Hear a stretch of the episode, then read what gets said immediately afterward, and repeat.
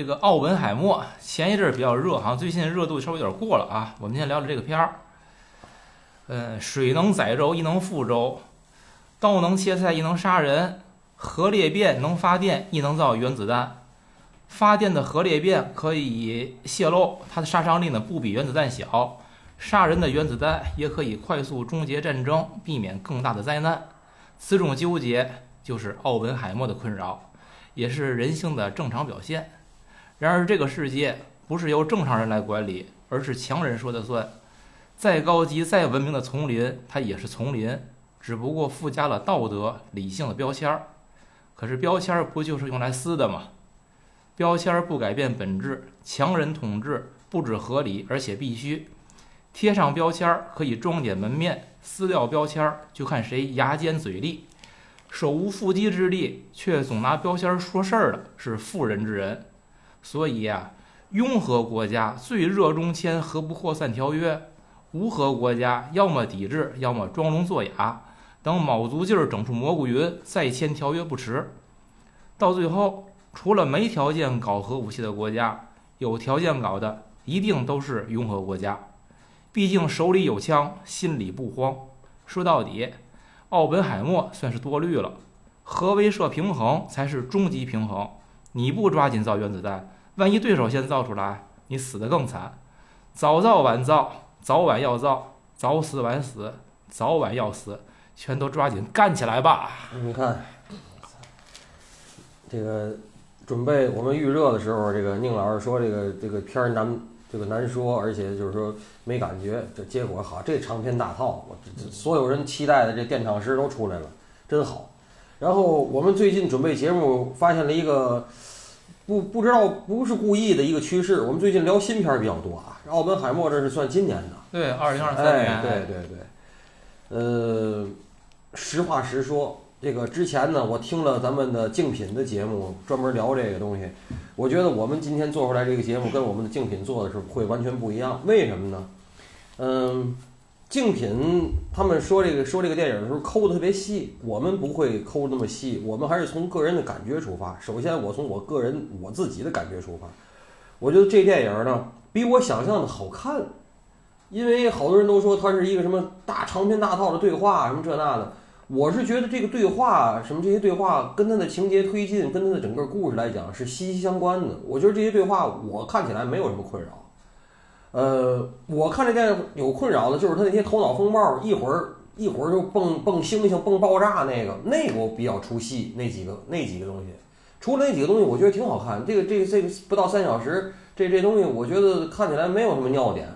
还有一个问题呢，是我一会儿我看一会儿就乐，看一会儿就乐，因为它里边的所有演员全是大明星，对，大腕云集，我觉得我看了一个好莱坞版的《建国大业》，我操，哎，有点那意思，是吧？是真是一会儿王志文出来了，一会儿陈道明出来了，嗯是，吧？你看那小萝萝卜的唐尼啊，一会儿什么对吧？一会儿唐那什么什么，这这这唐国强出来了，我跟是那感觉，哎知道吗我跟你，说，这就是开始我看这片儿的时候，嗯，哟，你这个罗伯特·唐尼，我开始我真没认出来怎，么会呢？我就没看出来。然后后来我马特达蒙，嗯，马达蒙太好认嗯，然后就是我是我是看完片子，我捋了一下演员表，嗯我一看，哎呦，都是熟人儿啊！全是大明星，我我我得我得捋一遍，我得看看哦，罗伯特·唐尼。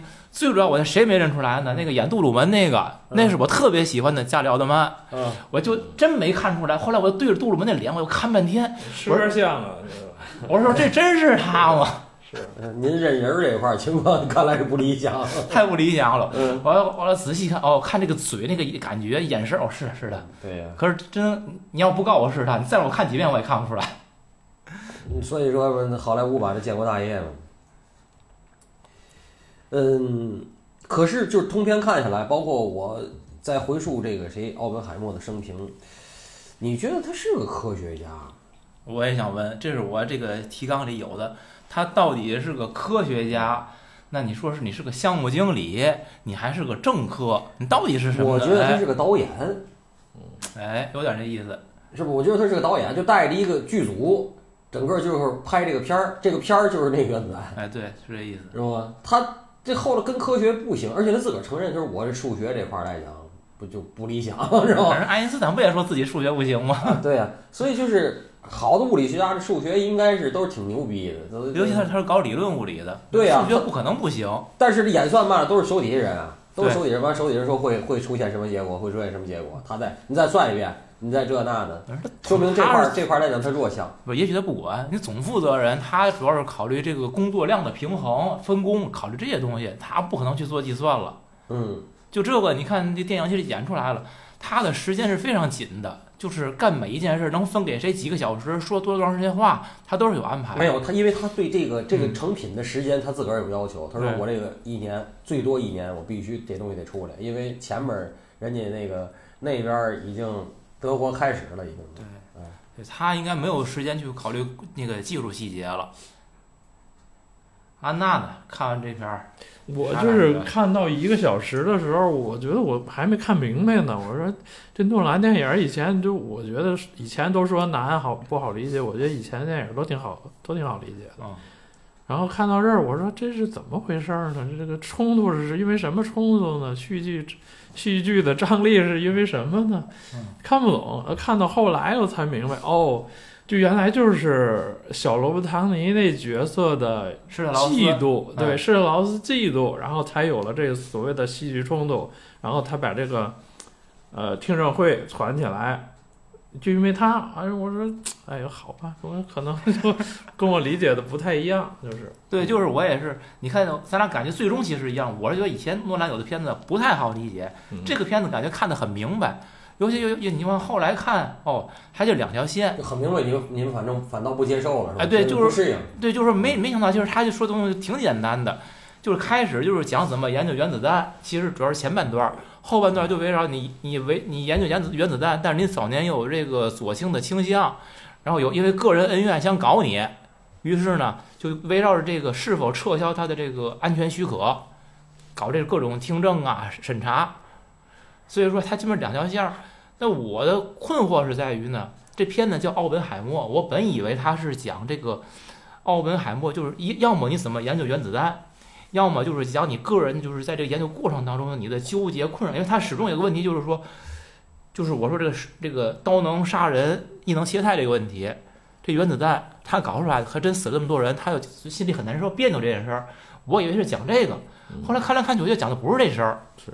就是一个是讲这原子弹怎么不好弄，奥本海默把它弄成了，这是一部分内容；另外一部分就是有人想弄你，你怎么解决被弄的问题，以及你在解决被弄的问问题过程当中，你试图做到自己的一个合一，就是说什么，就是我造原子弹，我不是为了杀人，杀人这事儿给自己一个合理化，然后还试图让世人来理解我。这件事儿，其实我觉得他媳妇儿就是他那个后来那个妻子，就是正牌的妻子 Kitty。我就看得非常明白，人家他妻子到最后就说了：“你觉得你让媒体抹黑你，就是你说白，你是自我抹黑，你通过这个希望世人能够理解你，不会的。”他妻子说：“非常不会，我也认为不会的。”还而奥本海默自己还说：“咱走着看吧，看吧。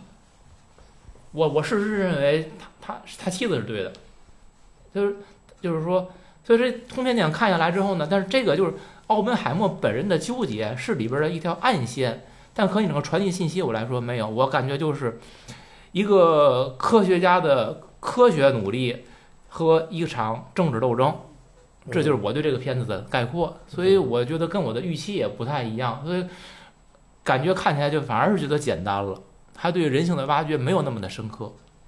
没有，这就诺兰他也不挖掘这个人性啊，嗯。就是他他总是有个高概念。嗯。你像这上一个那个信条啊，它就是时间倒流，嗯就围绕着时间倒流，你看都是奇观。诺兰的电影就是一个是高概念，还有它有奇观感。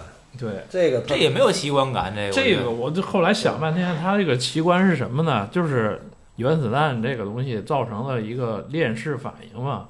嗯然后它整个事件电影拍出来就按照链式反应，链式反应是怎么回事呢？就是他最终是因为那个小施特劳斯要当商务部长，要对他进行一个听证会的一个审查，然后这审查倒出来了，他当年因为迫害这呃不就对，就是迫害奥本海默，给他栽赃陷害，嗯然后倒出来那个听证会嗯，那黑白那段儿嘛。然后为什么对他造成就是为什么要陷害这个奥本海默呢？因为他这个小心眼儿，然就后是出口挪威那个哎同位素那件事儿，那是一个，然后这个奥那个他以为那个爱因斯坦不理他，是因为这个奥本海默背后是说闲话呢，因为这些个小事儿，搞得太小了，我感觉这不哪是一个商务部长的格局啊？对，因为这就是链式反应嘛，因为你对我那什么，我小心眼儿，我陷害你，然后现在就轮到我要升升那部长，然后这些所有反应又开始堆到我身上，是这么个链式反应。这个东西我不知道这是不是真的是这样啊？我其实不太相信，就是能做商务部长的人，他可能是利益最大化为先的。如果他搞这个事儿，可能会影响到个人的政治生命、仕途，我他压根儿不会去搞的。这是就是你你你搞搞他，你把奥本海默搞掉了，对你来说，你的收益到底是什么呢？只是解决一个私人恩怨吗？我觉得这不符合政治家的思维模式。嗯，我我我是觉得不太合理，所以我是觉得这个施特劳斯啊，更像一个背锅的，就是诺兰他拍这个片子，因为你拍到最后，我觉得他还是其实跟咱们一样，我认为他就是一个美国主旋律，他是有正向导向的，他是就是不会说，他不是以揭露阴暗面儿啊，或者是这没有阴暗面儿。对，我就说他不是以这个反对或者什么讽刺什么为目目为目标的，他其实还是想一个展现奥本海默的更多的一个正面形象。对呀、最后那些美国人他去讲演去，你看那欢呼那以泪洗面那激动劲儿，对那所以，如果奥本海默是个正面形象，但是你又演了他被审查这件事儿，那谁到底该为这件事负责呢？施特劳斯就是那背锅侠了。然后这样的话，他相当于是完成了一种自洽。而我认为，我不太相信现实世界是这个样子。我觉得你拍到最后，越看就，我给这片子的评价就就就降降级，你知道吗？这种感觉不太好。还有，我想问个问题啊，嗯这个片子里边儿黑白跟彩色是有交织的，嗯我也没去看任何解读，我完全我自己去感觉，我这是没看明白，嗯我也不知道他到底什么时候想黑白，到底什么时候想彩色。嗯，其实但我看了感觉不太好，我是觉得这个莫名其妙的，怎么你这会儿就黑白了，那会儿就又又又有色儿了呢？嗯我不太理解，你你能给我讲讲吗？这个很多人解读这个事儿吗嘛，就是有什么说是主观还是客观的这个分别。那最主要它是时间线上的分别嘛，那个是呃呃是是正正正就怎么说呢？它黑白的那段儿是后来的时间，一个是施特劳斯在跟那个要当部长的那块儿的审查，还有一部分呢是那个对那个奥本海默的审查。可是同一然后这块儿对也也有黑白跟彩色的交织，其实我认为。哎，对，后来有点合了，就是。对你，因为你包括那施劳斯，他他们几个人在那小屋里边跟他的幕僚商量的时候，嗯就是彩色的。他一到那个公开的那个听证会上，嗯就变成黑白的了。明白了其实其实那是对时那是十一个同一个时间线，对你，搞两个颜色，我就不知道它的用意是什么。那那那里边跟主观客观有什么区别？那都都是同一个东西嘛。是嗨，怎么怎么理解？我觉得得故弄玄虚。我现在我就没必要去深深究这事儿，其实意义也不大。这个对，只不过是可能就是诺兰想玩点儿这个色彩的区别，然后哎也也就这样。但是我觉得整个的观影过程，我还是我还是觉得好看，嗯比我想我想象的是我如坐针毡，但是看起来还行，可能就是这些大明星一会儿一收脸，一会儿一收脸，看着好玩儿。大明星还有一个他一个他一贯的风格吧，就是这个快速的剪切。这片子其实你看它剪得很碎，嗯，对，哎，而就是同一个场景，就是说一句，你你你刚说两句，他又切到另一个场场景说两句，然后又切回来，反反复复的来回切还，有咱仨人看的都是那个那个不接版吧？对对是还还有截版是吧？我就那我就那好嘛不版，那必须的，那都上小黑裙儿。哦，不知道，应该是全的。那嗯他那个左左派女朋友，哦，你说就是那个镜头那块儿，那那个 P 油那个，对，啊左派女朋友是原来咱聊小妇人那二闺女吧，还是三闺女？那个最小的那个，画画那个。应该就是因因为这个新版小妇人三跟四的那个位次给颠倒了，啊。反正他就是最后跟那个谁结婚的那个，啊，对啊，就就就是那个那那女的嘛那 P 油老了，对。老了，但是也还行。身材也不咋地，胖，他他演小妇人就哎胖，他现在他现在还是你们觉得他就我一直觉得这个皮尤这演员就有点那个凯西贝茨的那意思。呃，那年轻版的哈，年轻版凯西贝茨也胖啊，对吧？对对对，就是装呃对，有点那意思。虎背熊腰，对对，而且这个女的长得面相太凶，不好看。比后边那强，后边那才凶了。后面那他那媳妇儿得多凶啊，又老又凶，后面那个不只是凶，是丑。首先是丑，然后呢又老又凶又丑，又老又凶又不不。可爱。前面这是凶，但是呢有点女人味儿，是这感觉。然后就由此就是说，你倒他的生平，我就是触动我，就又又这种八卦的心啊。我跟你说，这个顶尖物理学家，这个女的这个事儿，那那里边电影里不有人评吗？有人说你热热爱妇女嘛？对，热爱妇女。霍金，嗯你看都那样了啊，嗯，都都都都都跟鸡爪子似的啊，也热爱妇女，不老老搞瞎八吗？是啊，我没。哎呦，好木！那霍金的那瞎八事儿多极了，大伙儿可以自行百度啊。嗯这个顶尖科学家，我跟你说，这个事儿是是伴随终生的，就是还是能量过剩。就生命力强，对，就是生命力强。光搞科学这件事儿都不足以让他释放了。你说，你说伍迪·艾伦，我又该说了，那你这七八十还都拍电影儿？前天微博上出出来那个谁，九十三岁克林特·伊斯特伍德的工作照，还拍片儿呢，留个白胡子。那九十三还在创作的人，你觉得他那人那种各方面那种欲望和生命力得有多强？对，要咱们五十都歇都躺平了。对，真的，这个绝对是个生命力的体现。没错，你你你人家那个七十老头儿拍片儿都劲儿劲儿的，咱这好像七十你都得什么样儿，对吧？是呢。这这个倒确实是，还有就是他这个音乐，他这个音乐很好莱坞，都是那种大调式的哈，特别恢宏的那种铺铺那个音乐，他音乐铺的挺满的，嗯嗯，这是很好莱坞，的这个这个就真我我就觉得是个主旋律，非常是主旋律，这咱俩一致了，嗯咱咱非常难得最近一致一次。非常非常主旋律，嗯，他的这个你看情感线，刚才你提的，他这里边应该一共出现了三个女的吧？一个就是这个皮尤演的这叫他这左派自杀那个卡，特洛克，嗯对，然后这个是他们俩是在一次宴会上相遇，彼彼此喜欢了，嗯然后最但是最终没有走到一起。然后呢，第二个出现的女主角是，相当于奥本海默那会儿是人家还没离婚了，他就跟人家哎先先搞上了，这个后来俩人是正式结婚了。然后其实，在他跟这个妻子正式结婚过程当中，他跟另外一个科学家的妻子叫鲁斯托尔曼对，露丝托尔曼，那个那女的好像比他还大个十来岁呢。这个最后奥本海默自己也承认这件事，就是说你这个他这里边儿，你看电影特点，感情线并不是一个主线，但是呢，我觉得诺兰还是其实是想告诉你，一个科学家并不想不是你想象你看到那那一面，另外一面不比你们任何人少，他该有的全有。是的，但是这个我的我觉得是优点，就是说一个有血有肉的人，他并不只是你们一个没有，脱离低级趣味的人，哎，对对对，是这意思，就是他并不是一个只让你们去崇拜、去仰望、上了《时代》杂志封面的那么一个伟大人物，是吧？他也有同样他他另一面儿，他这个你看所有的对他的攻击啊，就是没有说你搞搞了多少女朋友这事儿，对吧？对。只是说你搞那女朋友可能是共产党这事儿，对，呃，不是说你你还搞八个女朋友，你看你这这人道德低下，不是不说这个，不说他们啊不攻击这方面，对，还有一种可能就是可能容易攻击别人之后，也让别人攻击自己，我估计都有同样的问题。还有一个他所处那个时代，就是麦卡锡那个时代，那个时代不是他这样，就是所有人都拿这个谁是左派当大棒子。对，那那卓别林不是不是卓别林到死才知道他他一辈子都被人监视嘛。嗯。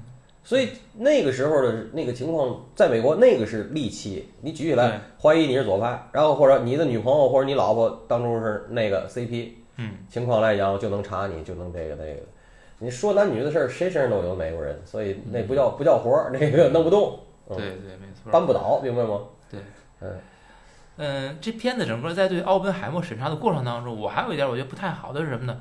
就是前面其实你看对奥本海默一直很不利，包括施特劳斯，他是经过了周密的计划的，但是到最后那些个科学家，我开始以为科学家都被施特劳斯收买了，或者科学家本身他们之间也有私人恩怨嘛，尤其像以泰勒为代表的，以那个就是写告密信那个那那是什么登啊那个，像波登还是什么那个那个人，那个那个奥登还是什么？就是他们应该都是，不管施特劳斯会不会策动他们，他们都会反对奥本海默的。结果他好像，这些个人有的是施特劳斯找来的，有些是本来就跟奥本海默有恩怨的，结果好像都一致的首先了肯定了奥本海默的人品、科学态度、科学精神，然后对原子弹所付出的努力和最终做出贡献都充分肯定了。然后最多是表示，像以这个泰勒为代表的是我们，比如说在是否研究氢弹啊，包括奥本海默有时让我难以理解，就在这些方面表示这些异议，也没有从本质上去否定它。相反，到了最后，好像一个又一个的人站出来对施特劳斯表示，那个我们科学家是不喜欢你的，他们希望你退出这个科学界等等的，就就这种反转，我觉得很突兀，我都不知道为什么会发生这件事一点儿。我倒能理解宁老师啥意思呢？以前咱也说过，就是咱们其实看一以贯之，你看这美国人他们的爱国主义啊，嗯，美国人的爱国主义是一种愚忠。我说过，咱们中中国人或者亚洲人的爱国主义是挑着挑着爱，美国人就是只要一提美国，哎呦就捂着胸口就就来劲了。然后你只要做这个对美国有利的事儿，你研究出原子弹，你大街上头牛逼，小街上有愧，我只看大街。所以这些人其实是因为他相当于他研究出来了，带团队研究出来了原子弹，他救了美国，甚至拯救了世界，剩下的事儿都可以往后排。你仔细，你要按这个逻辑想，其实就就对了。他们是用他们被愚忠支配了，那要这么看的话，就施特劳斯搞这件事儿就更不靠谱了。是不靠谱啊。但是他是被他的自个儿的心里这个仇恨或者说这个嫉妒，他已经就是充斥了这个这个这个这个对啊那你不觉就就是这个仇恨这个这个理由本身也就更更不靠谱了吗？不靠嗨不靠谱的仇恨太多了？我觉得是吧？嗯，还是个人吧。没错儿，嗯，这这是个个人行为，这不是一个有组织的行为。嗯，但是他能调动的资源可是已经充分的调动了组织的力量了。他调动多，而且他上来那个，他其实我不知道是有意的还是无意，他不说过，我没念过什么书。他不是什么推销皮鞋的是吧？啊，对对对，卖鞋的。是真是什么啊。穷苦人，他妈一路走到今天啊，那意思不一样，小人得志那意思不一样。明白。而且我还有跟您说，我觉得好莱坞敢这么拍，以美国人这个法儿，那绝对是真的，不是真的不敢这么拍。嗯。嗯。嗯，这一定是真实发生的，那否则真能告你。行吧，有没有信儿？嗯，这奥本海默就是这个人，就是这个片子，他讲这个原子弹的研究过程。其实原子弹呢，它的原原理核裂变嘛，核裂变就是一个中子去撞击一个重的原子核，然后再释放出更多的中子来，产生裂裂变反应嘛。我觉得这个电影奥本海默本人就是一个中子，就给我这种感觉。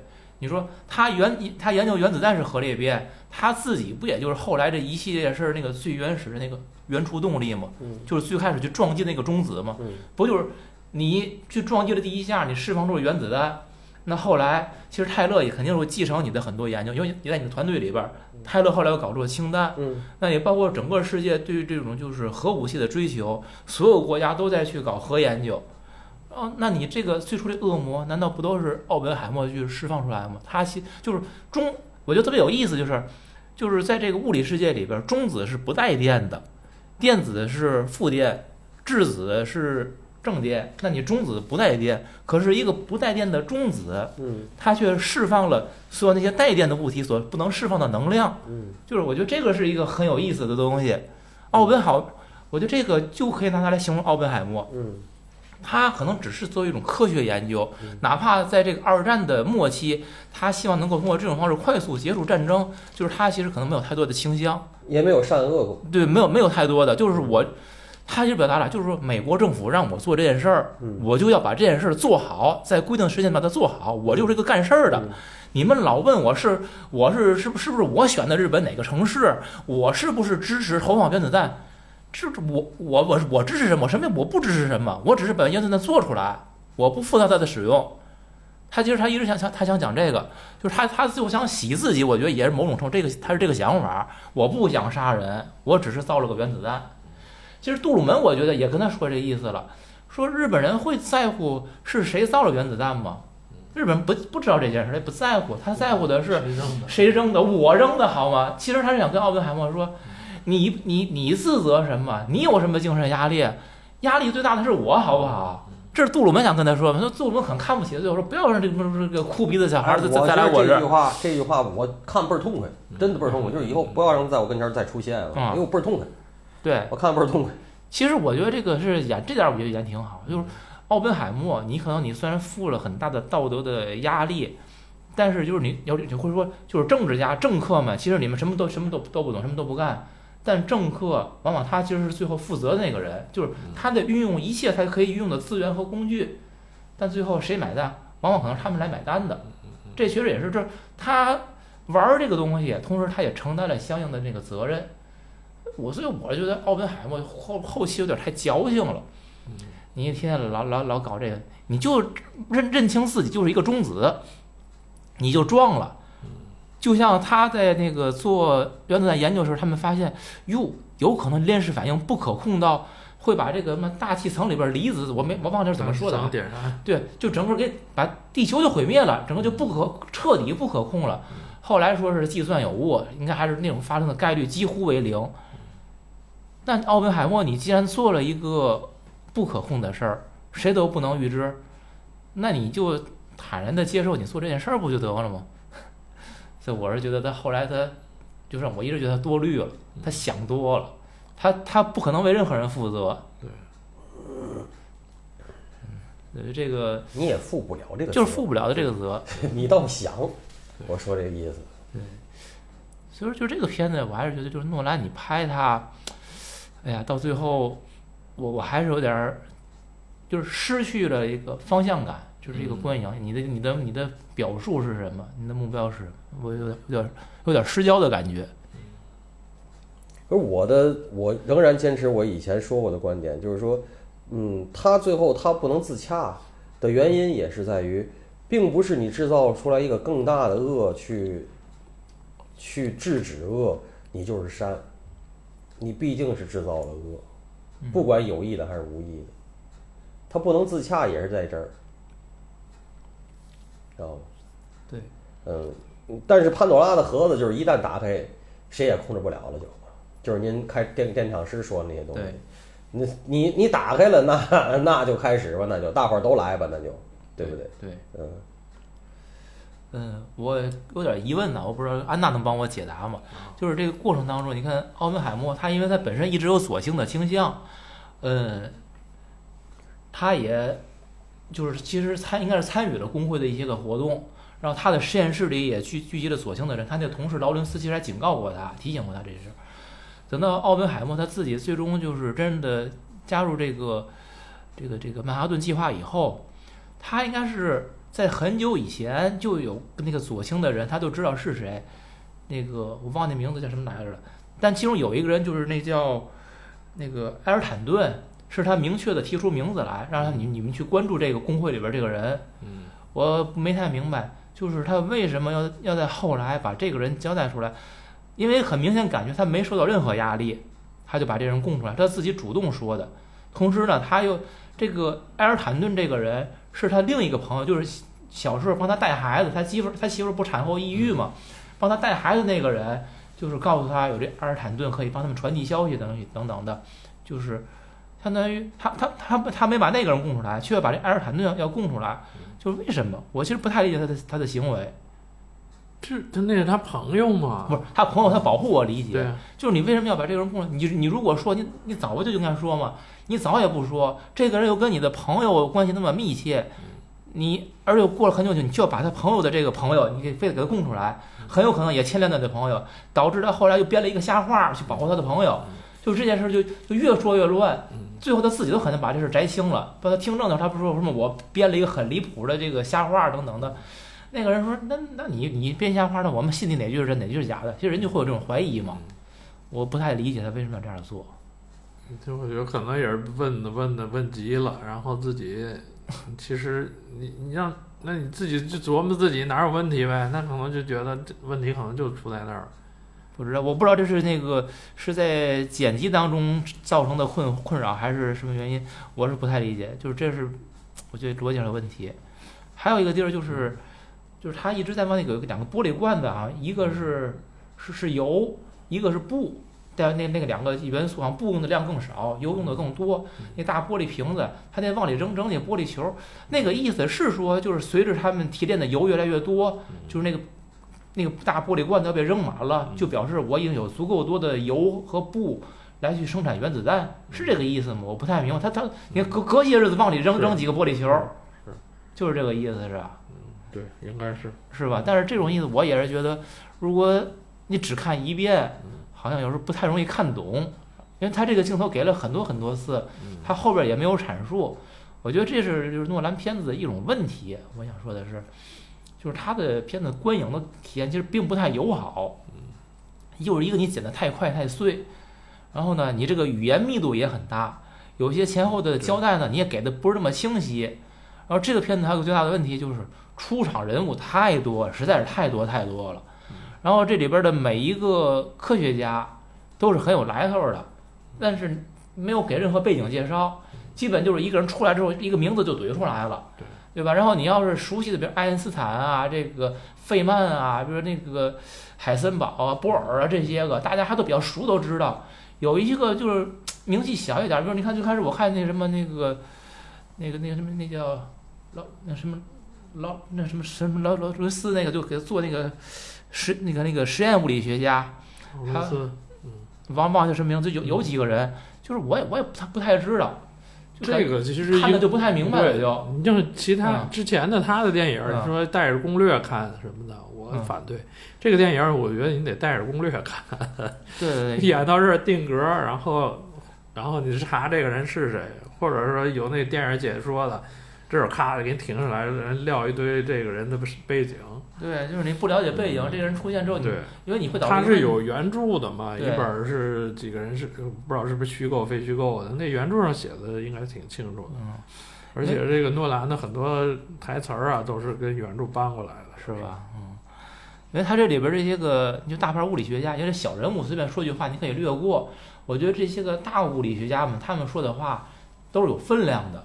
所以你如果不了解人物的背景的话，你可能你不能理解他说这句话会起到什么样的作用。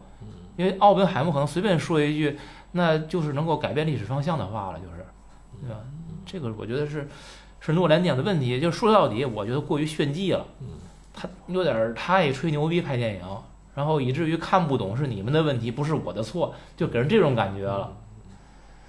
嗯老杨呢？你你的提纲里边还有我觉得不是，嗯我是觉得这个这个电影，我整个观影过程不像您那么痛苦，我整不是个不是痛苦，就让人感觉不友好。他倒不是痛苦，我也觉得这无尿点，看的就是三个小时，不让你觉得漫长。那你就是您觉得不友好，那你感觉到冒犯了吗？我也没有不，也不是冒犯，就是嗯非非得让你就是令老师的观点就是，你出现个人，你总得知道这个人是谁。哎对，但是你他电影没告诉你这个人是谁，就是你你你了解自己，对连连连猜带想再琢你就磨。爱因斯坦，你可能知道，哎，对这个是爱因斯坦。然后其他的那些人，你得暂停。先得百度是吧？对，或者你，或者是你不脑补一些东西，你没法去理解他为什么会说这话、干这事儿，就这个意思。你你得自，你电影没停，你脑子得停，就这意思。嗯，可可能我这人就是就是性格使然吧，它里边所有科研搞科研的段落我都不太喜欢，就是那么回事儿。然后他搞下巴那些段落我还挺喜欢的，我觉得。那你这电影喜欢的太少了，下巴太少了。是少啊。啊，你包括那包括那 P.U. 给你给你看的部分也太少了。他那些部分不好，但是我喜欢他们那个男女之间那些对话，包括他他跟那丑媳妇那些对话。那丑媳妇其实最后是要维持一个就是老科学家的这个夫人的人设，但其实他们俩的关系是挺紧张的，是一种呃怎么说呢？是一种就又不能离，稳定啊，这种关系稳定。德高望重，然后呢，可是心里头呢又叽里咯噔，然后到出了事儿呢，我又得给你安慰，我又帮你得帮你分析，是一种很矛盾的关系，但是一是一种矛盾的稳定。哎，我倒觉得他们俩关系倍儿好。我说就是你说那东西鸡里咯噔是肯定是在，那是啊，就是我说好是什么呢？只有对于这种顶级人物，只有这种关系才能维持下去。嗯，他要真跟头一个就是死了那媳妇儿，那没戏，那那火星撞地球那俩那人，那那打按你的话说打成热窑吧得，那必须必须吧，对吧？嗯？所以我觉得他跟他媳妇儿的关系嗯就是彼此互为港湾，就是谁受了委屈都可以到这儿停靠一下那种感觉的。你说他跟别人那儿都不行，而且就是奥本海默他他最后那审查小小黑屋的时候，人家们说，哎呦，你媳妇儿会来吗？他说放心，肯定来。说我们俩这个关系啊，我们俩这是一个战斗友谊，对，是这意思我我们俩经过太多的风风雨雨了，嗯他他那一定会支持我的。对他那点儿挺好，就是就说完他这跟情人的事儿，然后有一段儿就是掉东西嘛，他跟他捡，然后那个那他媳妇儿可能有点不高兴，然后那个奥本海默就是挺憋屈的时候，我这些事儿都跟你说过的，就那个劲儿挺挺有意思的啊。对对对，就是人家其实挺坦诚。你看，包括最后奥本海默跟那个那个露丝那个人，奥本海默不也说嘛，这个他说的不对。她丈夫不是因为那个发现我们这事儿生气而死的，我们俩这事儿从来没发现过，多哏儿那个，嗯，就这事儿人家认，对吧？嗯人嗯挺好，挺挺坦荡。嗯，所以没脱离第一趣味是是对的呀，更真实，吧？对对，就是挺挺挺真实的。嗯，哎看看看吧，还是啊。嗯，推荐啊，推荐观影。完了结结结个尾吧，啊，嗯，我觉得啊，诺连诺兰想要呈现的是一个复杂的奥本海默，但是他有一个邪不压正的正面导向，最终让私人恩怨为复杂的政治和社会问题买单。这个啊不是举重就轻，而是避重就轻。嗯与其说《奥本海默》这部电影是这个洞悉人性的复杂与纠缠，不如说是漂亮国主旋律比厉害国主旋律多了那么一丢丢可供探究的硬币的背面。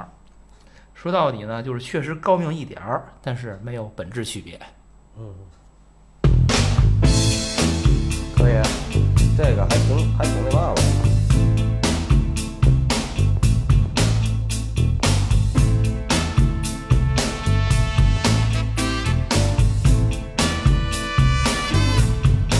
I get the blues in the morning so bad I scare myself. My hair is turning gray so fast. I'm worried about my health and I shiver all over. I shiver all over. I shiver all over.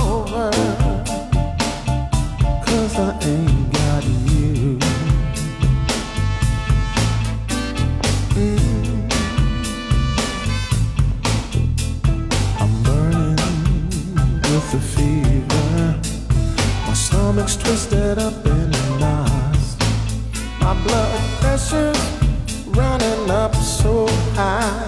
I know it's gonna stop my heart. And I shiver all over. I shiver all over. I shiver all over.